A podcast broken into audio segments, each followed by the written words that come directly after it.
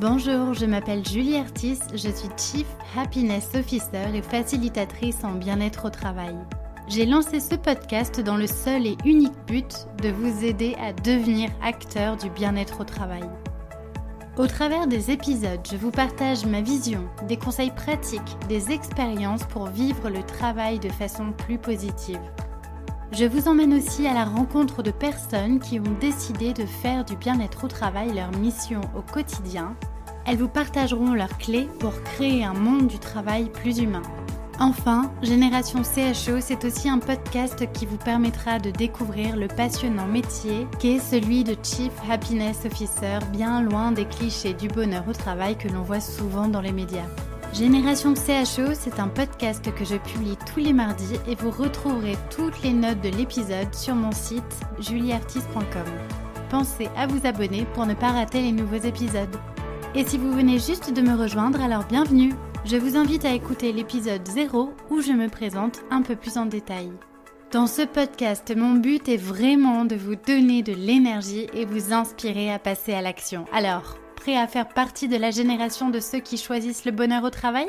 Installez-vous confortablement pour l'épisode du jour, c'est parti Bonjour à toutes et à tous et bienvenue sur un nouvel épisode du podcast Génération CHO.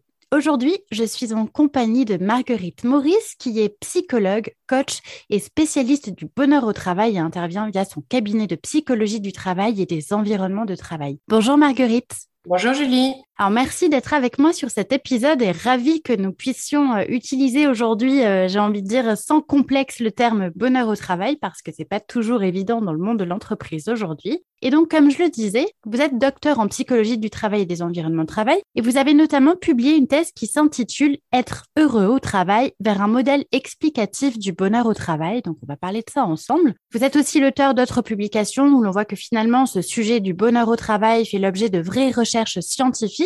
Parmi les sujets que vous avez abordés, il y avait euh, le confort au travail. Est-ce qu'il a un impact sur le bonheur au travail? Les impacts de, des variables aussi psycho-environnementales, tout un tas de sujets voilà, qui montrent qu'il y a un vrai appui scientifique euh, par rapport à ces thématiques. Et enfin, vous avez créé une échelle francophone de bonheur au travail, le BT. Nous allons parler de tout ça ensemble. En tout cas, j'espère que suite à cet épisode, les personnes qui nous écouteront auront une meilleure idée de ce que signifie être heureux au travail et prendront conscience qu'il y a de vrais appuis scientifiques sur ce sujet. Alors, pour commencer, peut-être, Marguerite, j'aimerais savoir comment euh, vous êtes arrivée à vous intéresser à, ce sujet du bonheur au travail. Ça a été quoi le déclic? Oui, tout à fait. Alors, en fait, j'ai commencé mes études de psychologie et j'étais euh, au démarrage très intéressée, euh, particulièrement par la psychologie clinique. Ce qui m'intéressait, c'était d'étudier, de comprendre vraiment les processus psychiques chez les personnes. Donc, j'ai effectué euh, une licence de psychologie et j'ai choisi une spécialité clinique à la fin de cette licence. puis, rapidement, je me suis rendu compte que cette spécialité, elle allait vraiment m'apporter une lecture fine du fonctionnement de l'être humain Néanmoins, je ne me sentais pas complètement à ma place d'accompagner des personnes uniquement sur le champ personnel. Euh, j'ai pas mal réfléchi et puis discuté avec d'autres personnes et j'ai décidé euh, de faire un master 1 spécialité travail et ergonomie et ça a été vraiment une révélation pour moi parce qu'en fait on passe 80% de notre temps à travailler et beaucoup de personnes ne sont pas forcément heureuses dans leur travail. Et je me suis dit, c'est ça que je veux faire, c'est vraiment aider et accompagner les personnes pour qu'elles puissent s'épanouir. Donc à la suite de ça, euh, j'ai commencé un travail de recherche, donc j'ai fait un premier mémoire sur la perception du confort environnemental au travail et aussi la réussite professionnelle et la satisfaction de vie professionnelle. Donc, j'ai réalisé cette étude auprès de professionnels euh, libéraux. Et en fait, les résultats de notre étude nous ont permis de faire plusieurs constats. Euh, déjà, les participants, ils considèrent leur environnement de travail comme étant confortable et ont plutôt l'impression d'avoir réussi professionnellement. Mais il y a d'autres choses qui sont ressorties et notamment qu'il y avait des différences interpersonnelles dans la façon d'appréhender ce concept de satisfaction de vie professionnelle.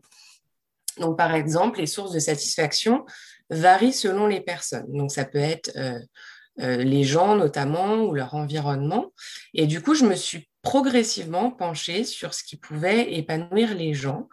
Et euh, j'ai commencé à m'intéresser à la psychologie positive et particulièrement au modèle en fait de Seligman, qui est le modèle du bonheur authentique, mmh qui est basé euh, sur l'engagement, le sens, les émotions positives.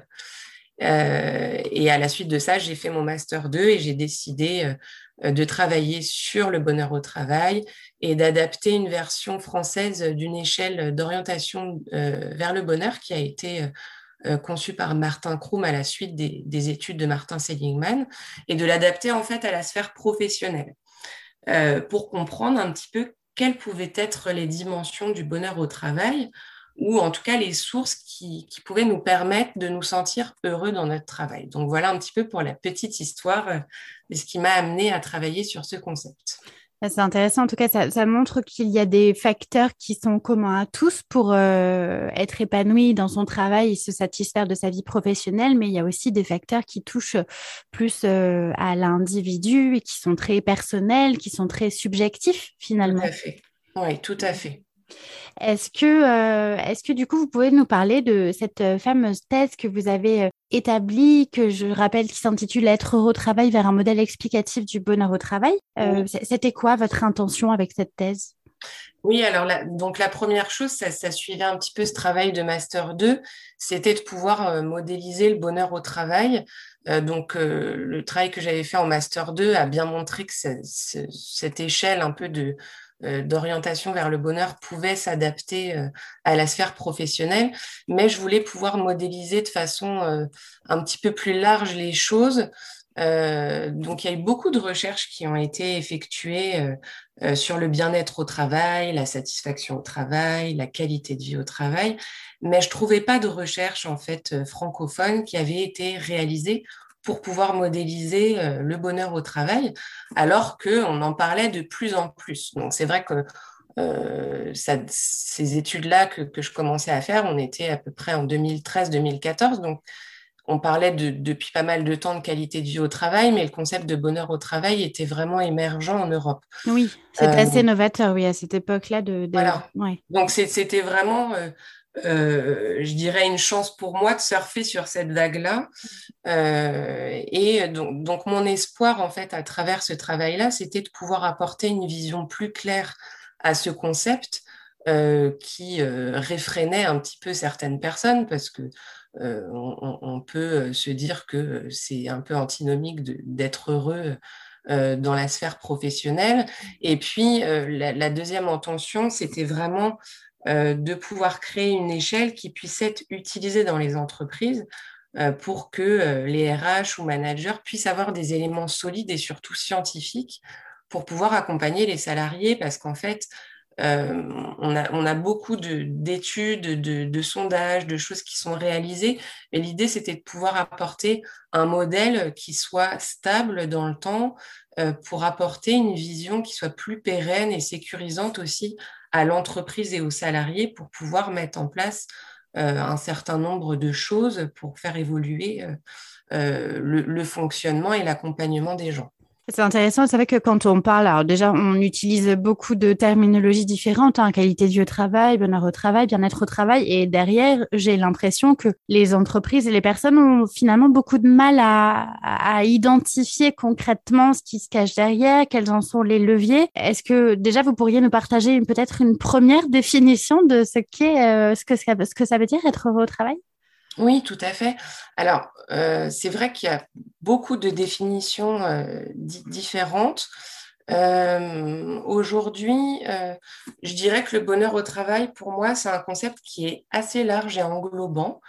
que c'est une conception qui permet en fait de trouver un équilibre, une cohérence entre la personne que l'on est et le travail qu'on réalise. Donc, c'est je dirais que c'est une définition assez intégrative du bonheur, en ce sens qu'elle englobe l'être entier, vraiment son corps, son esprit, euh, son, cerveau, euh, ce qui est complètement différent euh, du, bien-être au travail, parce que là, on est plus sur un état d'esprit.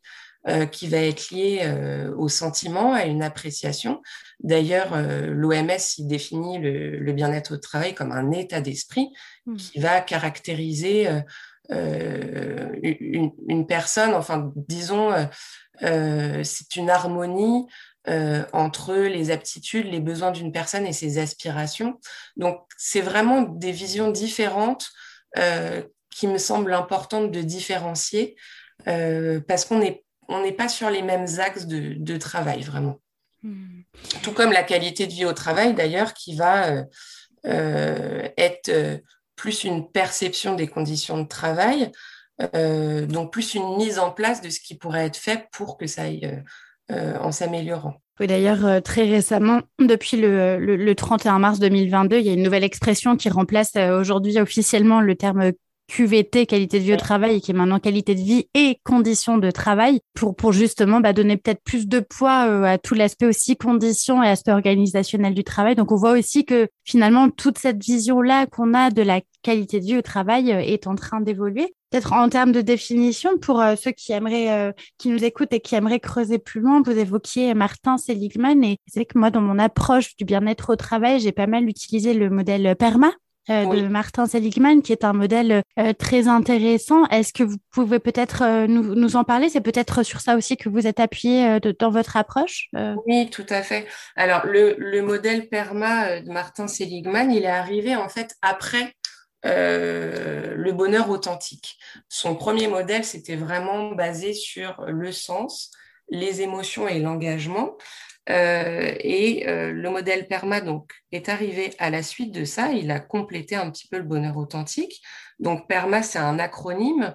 Euh, donc, P pour les, émotions positives, on a le E pour l'engagement, le R qui va correspondre aux, relations positives avec les gens, le M qui va correspondre à, à meaning, donc tout ce qui va être au niveau euh, du, sens, voilà, qu'on va, qu'on va avoir un petit peu dans notre, dans notre travail.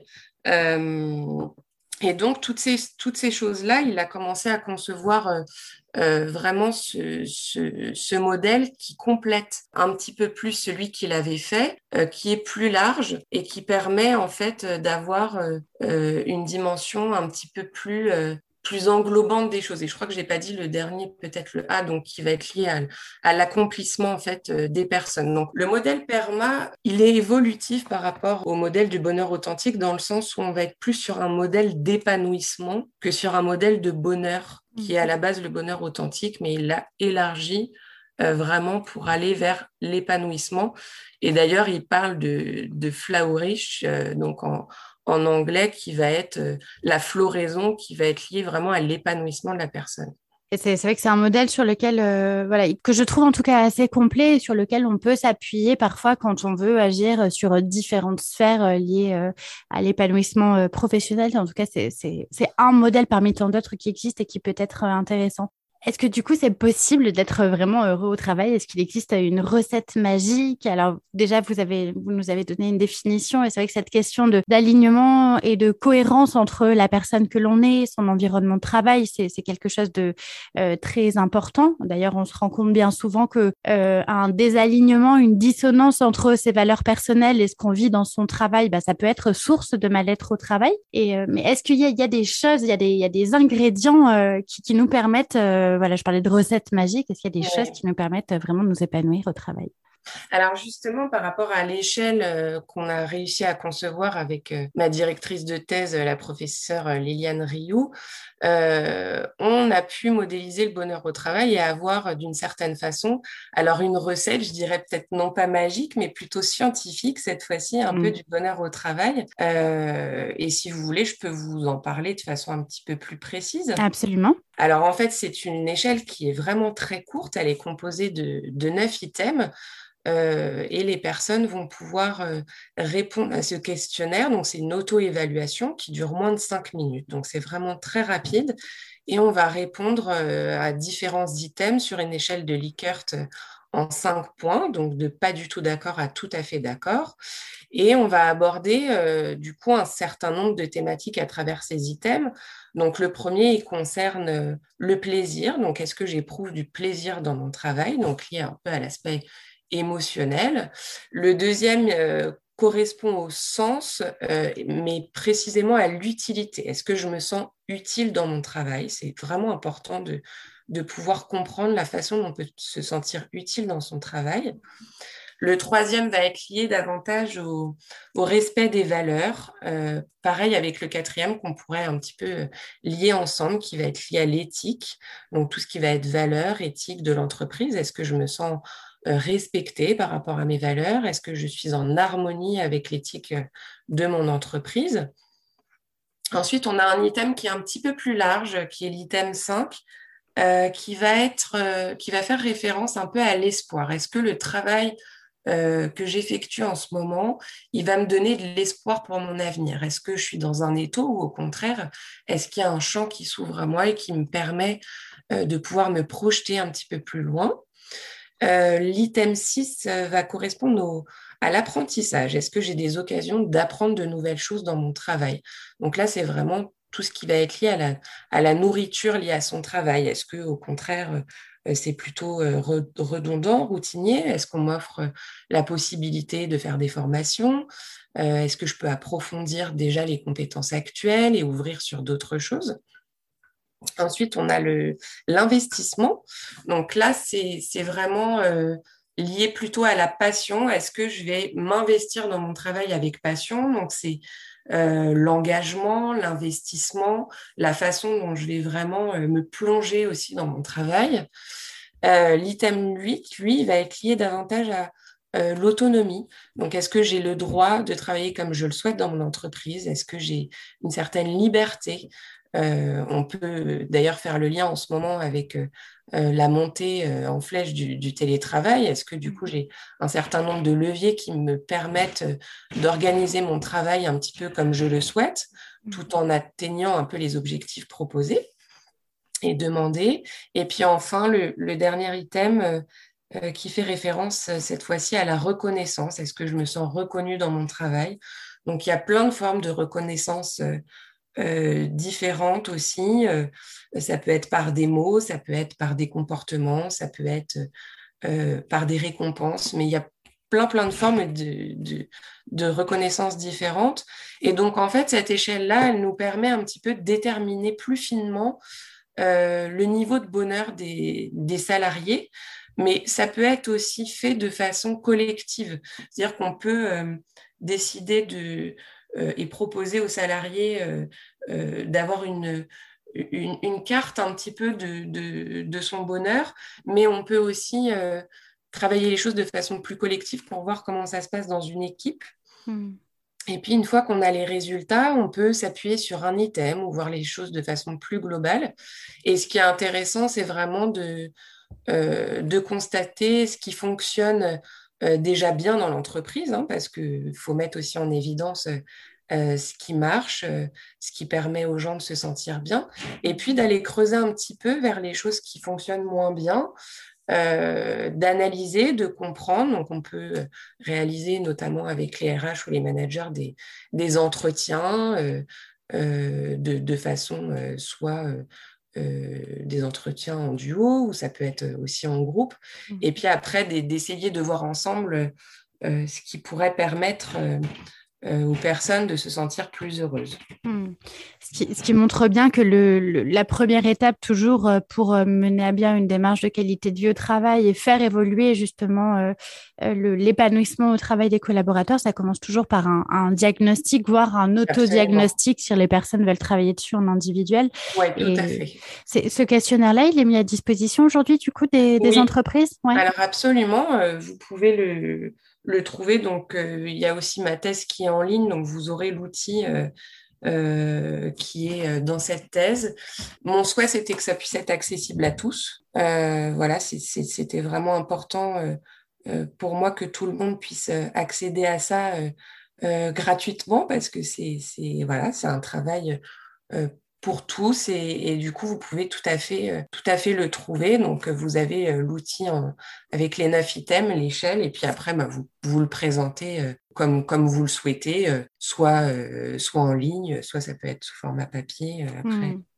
Je, partagerai le, lien en, description de, l'épisode. Donc, en tout cas, c'est très intéressant. Par rapport, si on revient justement à, cette approche euh, scientifique, est-ce que la science considère qu'on est tous euh, égaux face à cette, euh, face à cette histoire de, bonheur, de bonheur au travail? Est-ce qu'on arrive avec les mêmes bagages? Alors effectivement, euh, il y a des variables euh, qui permettent de nous sentir plus heureux dans notre travail.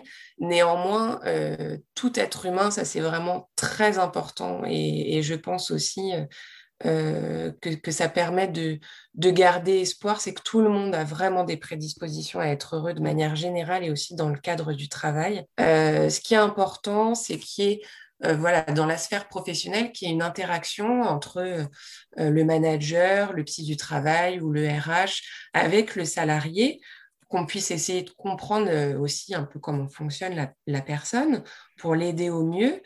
par rapport à, votre question, effectivement, la personnalité, notamment, on a des dimensions de la personnalité comme l'enthousiasme, l'altruisme, le fait d'être consciencieux et d'avoir un fonctionnement émotionnel, je dirais plutôt euh, positif. Alors, c'est pas négatif pour les personnes qui vont euh, ressentir, par exemple, de l'anxiété, parce qu'on peut faire ressortir à travers l'anxiété des choses très importantes pour l'entreprise, mmh. notamment des qualités d'empathie, des, une finesse dans le ressenti émotionnel dont tous les gens ne sont pas forcément euh, dotés de cette façon. Donc il y a vraiment euh, des, voilà, des, variables qui nous permettent d'avoir un accès peut-être un peu plus euh, direct et d'autres qui vont nous permettre de, trouver des chemins un petit peu différents. Et c'est cette diversité-là qui est une véritable richesse pour l'entreprise. donc tout le monde, tout le monde peut se sentir heureux. Ce qui est important, voilà, aussi, c'est euh, d'avoir un, espèce de lâcher prise aussi par rapport à, euh, parfois cette injonction un peu du bonheur au travail et de, de pouvoir euh, lâcher la lutte, de se dire si, si je suis pas heureux, c'est que je suis en échec. si je ne fais pas ci, voilà ce que ça va donner comme résultat. Non, c'est vraiment de, créer un climat de confiance, que le salarié se sente à l'aise, qui est une relation et un climat paisible et bienveillant pour le salarié. Et justement, par rapport à cette terminologie de, bonheur au travail, vous évoquiez le, le, terme d'injonction. Est-ce que vous comprenez euh, cette polémique parfois qu'on a par rapport à, ce terme-là? Est-ce qu'elle est nécessaire? Est-ce qu'elle est utile? Est-ce qu'elle est justifiée? Oui, en fait, je, pense qu'il faut vraiment faire attention. Euh, euh, à l'injonction du bonheur au travail en général, mais en fait, la démarche, euh, il me semble que c'est pas de forcer les personnes à, être heureuses, parce que ça serait complètement à l'antipode de, euh, ce concept-là, mais plutôt d'être dans une approche bienveillante, de proposer des accompagnements, d'être ouvert vraiment aux désirs, aux besoins des personnes, et en fait d'être plutôt dans une posture d'impulsion, de faire émerger un peu des prises de conscience euh, mais tout ça, ça doit venir de la personne. C'est-à-dire que de, la même façon euh, qu'une personne euh, va avoir des, difficultés, on ne peut pas dire il faut que tu ailles voir le psy.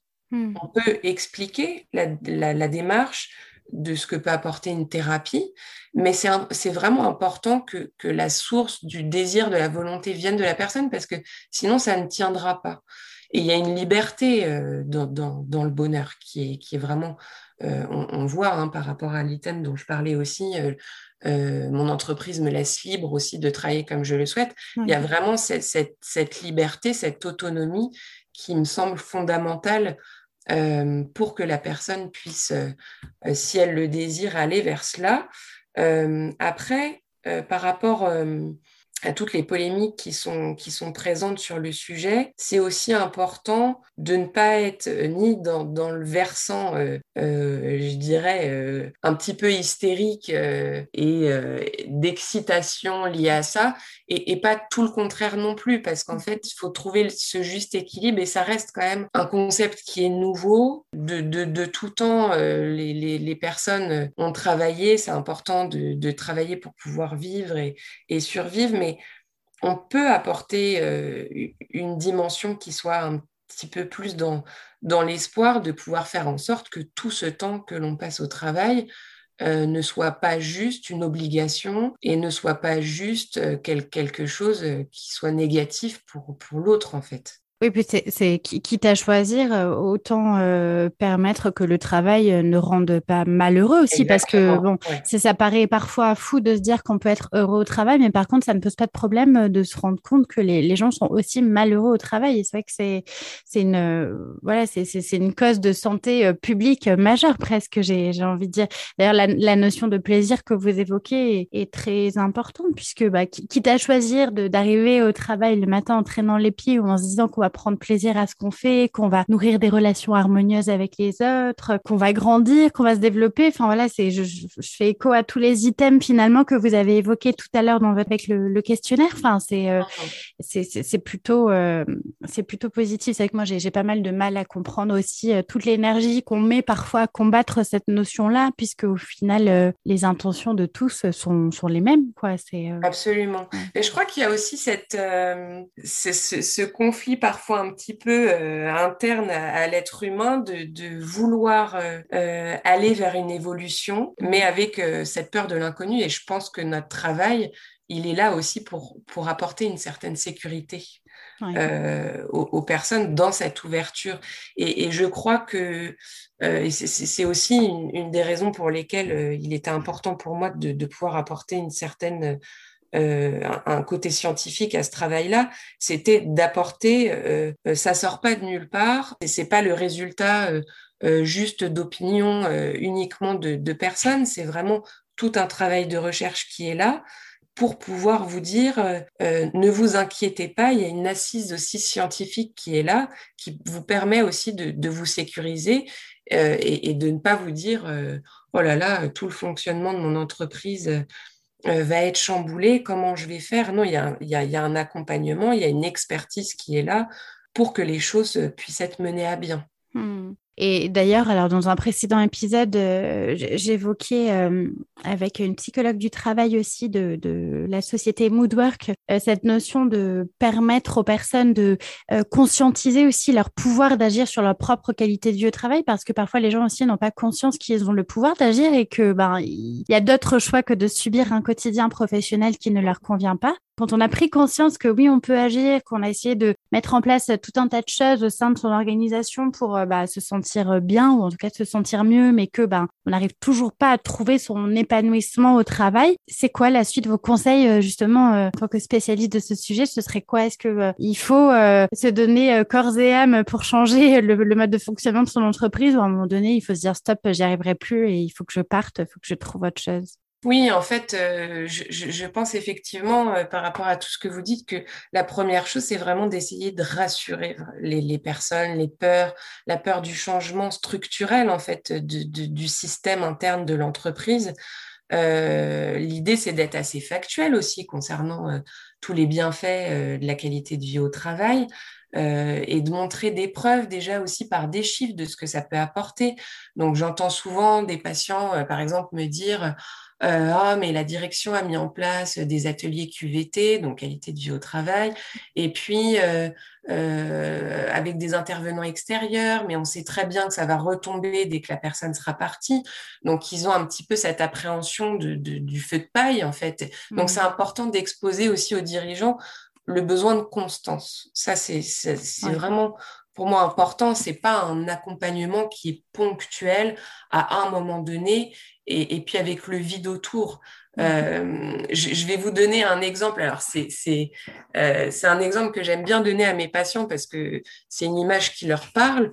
Euh, si vous vous brossez pas les dents tous les jours et que vous allez une fois par an chez le dentiste, bah, vous allez faire un détartrage, vous allez passer un, très mauvais moment.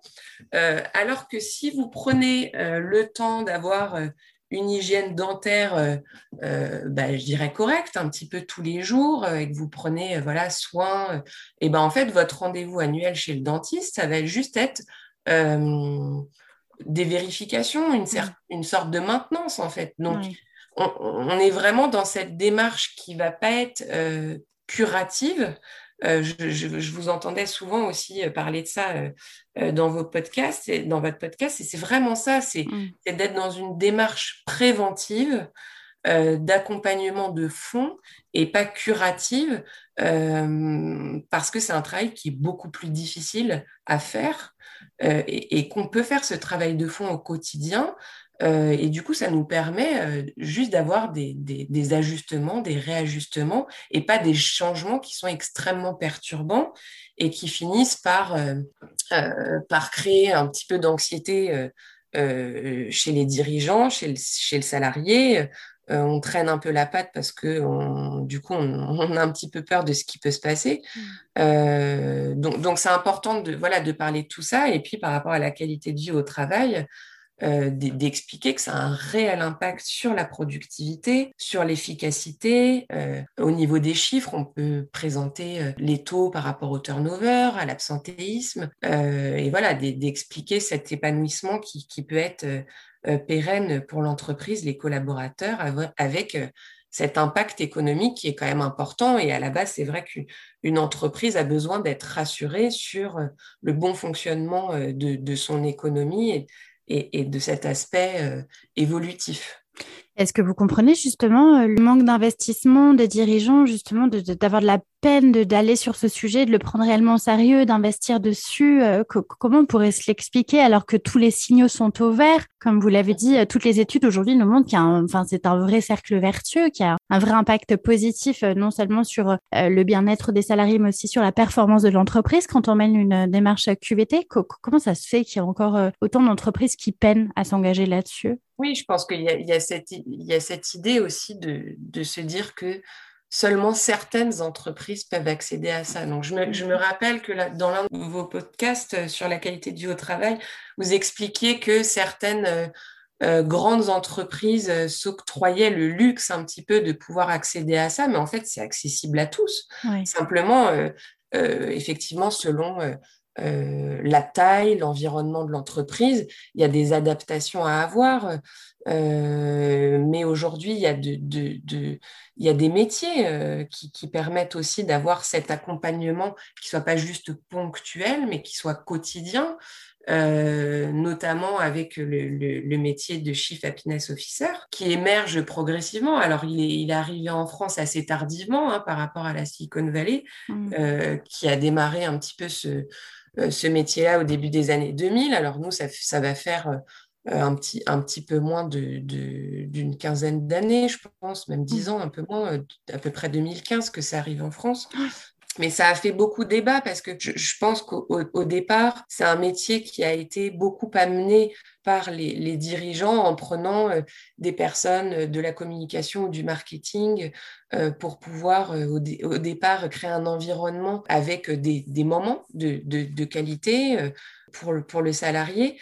Mais c'est un, un, vrai métier. je pense que c'est un métier qui fait débat, les personnes ont encore des idées assez préconçues, mais je pense que c'est vraiment intéressant de, pouvoir euh, le mettre en valeur. Parfois, les, psychologues du travail ont, ont, un regard sur le CHO qui peut être un peu perçu comme quelque chose de gadget ou de superficiel. Moi, je suis convaincue qu'au contraire, il y a beaucoup de complémentarité et le rôle préventif est hyper important. Est-ce que ça vous est arrivé en entreprise, euh, enfin, du coup, de vous retrouver avec euh, des, personnes qui avaient ce, cette fonction-là, euh, responsable QVT ou CHO Oui, oui, oui, absolument. Et, c'est vrai ce que vous dites, parce qu'il y a eu cette espèce de, je dirais, de rivalité entre le CHO, le psychologue du travail, le RH. Ça.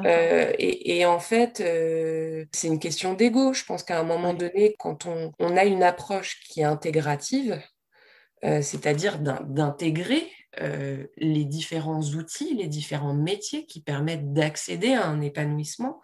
On lâche en fait ce genre de choses parce que euh, de, la même façon, on, vit en communauté, on est l'être humain est un animal sociable, donc en fait chacun a sa place. Et je pense que c'est important de, remettre vraiment l'équilibre sur, sur cette vision de, de ce métier c'est une personne qui est là vraiment pour accompagner le salarié dans l'entreprise et qui est là en permanence. Euh, alors on peut euh, avoir des, missions aussi, ça peut arriver selon aussi la taille des entreprises, euh, mais je pense que il, faut reparler un petit peu de la formation qui est primordiale aussi pour ce métier, pour qu'il soit de plus en plus reconnu, parce que c'est un métier qui est précieux.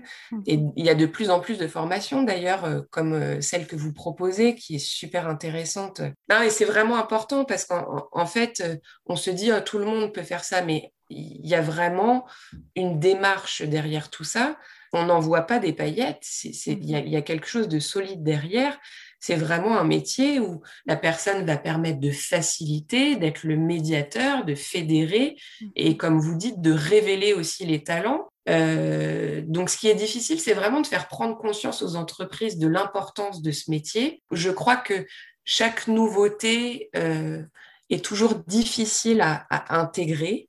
Euh, il, faut du, il faut du temps. il faut du temps. Hmm. Il faut du temps. Mais je crois que ça, ça se dirige vers cela et, et c'est super. Alors justement, en termes d'évolution des mentalités, est-ce que bon, la, crise du Covid a, changé beaucoup de choses par rapport à notre rapport au travail? Ça a permis euh, notamment de démocratiser le télétravail. Alors bon, c'est une bonne chose pour certains, c'est un peu moins bien vécu pour d'autres. Vous avez l'impression que sur ce sujet de l'épanouissement au travail, on va dans le bon sens. Est-ce que ça évolue positivement? Oui, euh, je, crois que je crois que c'est un.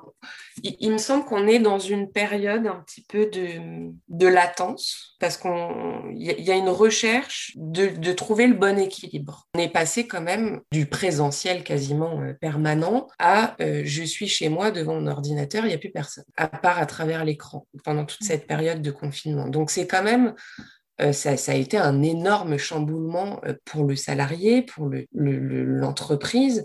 Donc c'est vrai qu'il a fallu s'adapter à ça, euh, se réadapter aussi dans, l'autre sens pour se réintégrer ensuite progressivement de nouveau vers un, travail qui reprenait mmh. différemment.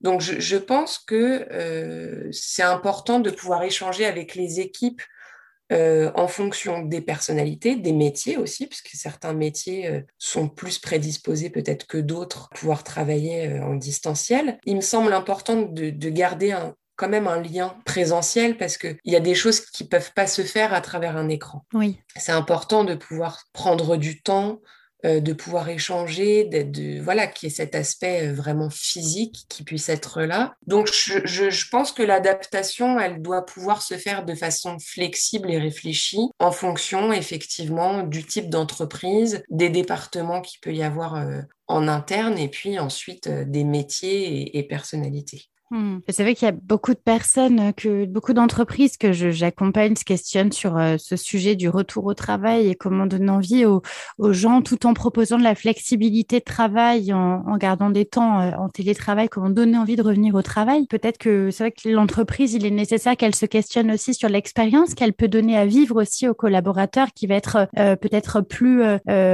enrichissante que de rester chez soi, qui va permettre justement de recréer du lien, renforcer la la cohésion, puis vraiment travailler sur euh, toutes ces notions de culture au travail, de valeurs partagées. ça, c'est autant de, de, sujets sur lesquels il est intéressant de, de travailler et qui, euh, d'ailleurs, font écho euh, à votre à un des items que vous évoquez, qui est le, le, respect des valeurs et puis aussi de le, toute cette notion d'espoir. Je pense que c'est dans un contexte qui reste malgré tout incertain. Je pense que c'est important pour l'entreprise de véhiculer cette, cette image, voilà, de se dire, bah, on est tous sur le même bateau, on va tous ensemble de l'avant pour pour faire progresser notre entreprise et permettre ben, par là même que les, les individus grandissent aussi ensemble à l'intérieur. Je pense que c'est des, des sujets qui sont importants à évoquer en, en termes de qualité de vie au travail.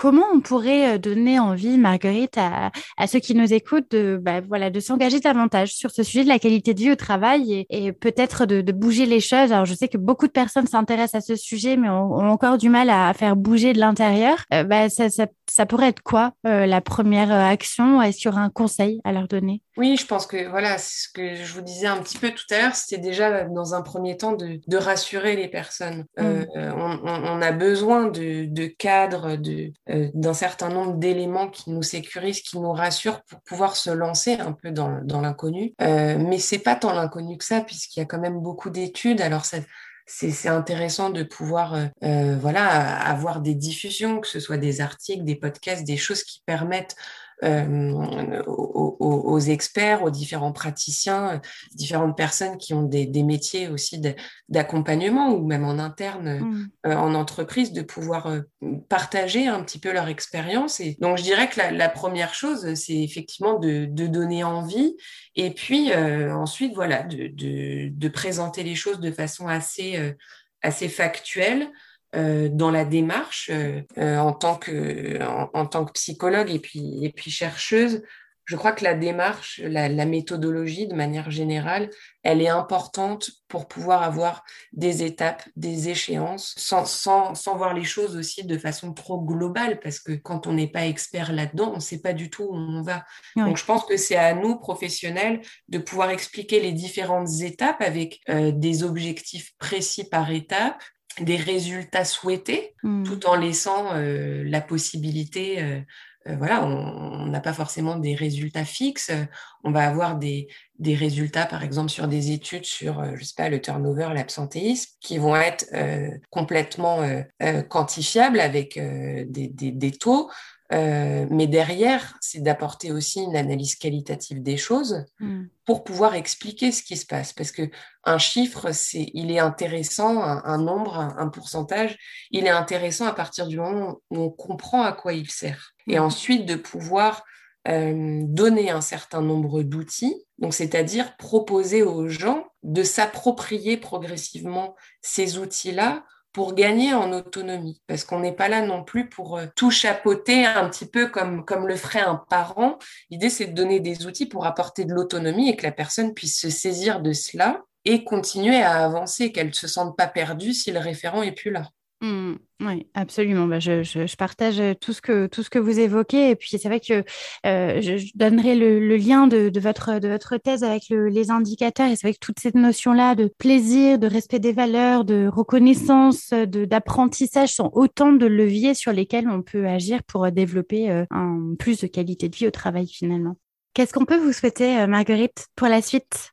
Je souhaiterais vraiment que, que, le monde du travail puisse avoir une vision euh, euh, progressivement euh, un petit peu plus transversale et panoramique, je dirais, du fonctionnement en entreprise. On, est amené de plus en plus à avoir une vision un peu moins hiérarchisée, de, de, de, façon à laisser aussi une place un petit peu à tout le monde et d'avoir des références, certes, mais à bon escient, non pas pour des raisons narcissiques ou de pouvoir. Et je pense que le maître mot, en tout cas dans, dans mon travail, travail et ma manière d'aborder les choses, c'est vraiment l'équilibre. C'est vraiment de, de, pouvoir trouver cet équilibre qui permet de lier et non de scinder les choses. Euh, l'équilibre entre la vie privée et la vie professionnelle, euh, l'adaptation de l'environnement de travail en présentiel, en télétravail, vraiment tout, toute cette, euh, tout, ce travail-là et qui peut être d'ailleurs euh, mis en place grâce au principe de, de l'activité based working notamment. Mm. Donc c'est trouver cette liberté entre l'autonomie et les devoirs.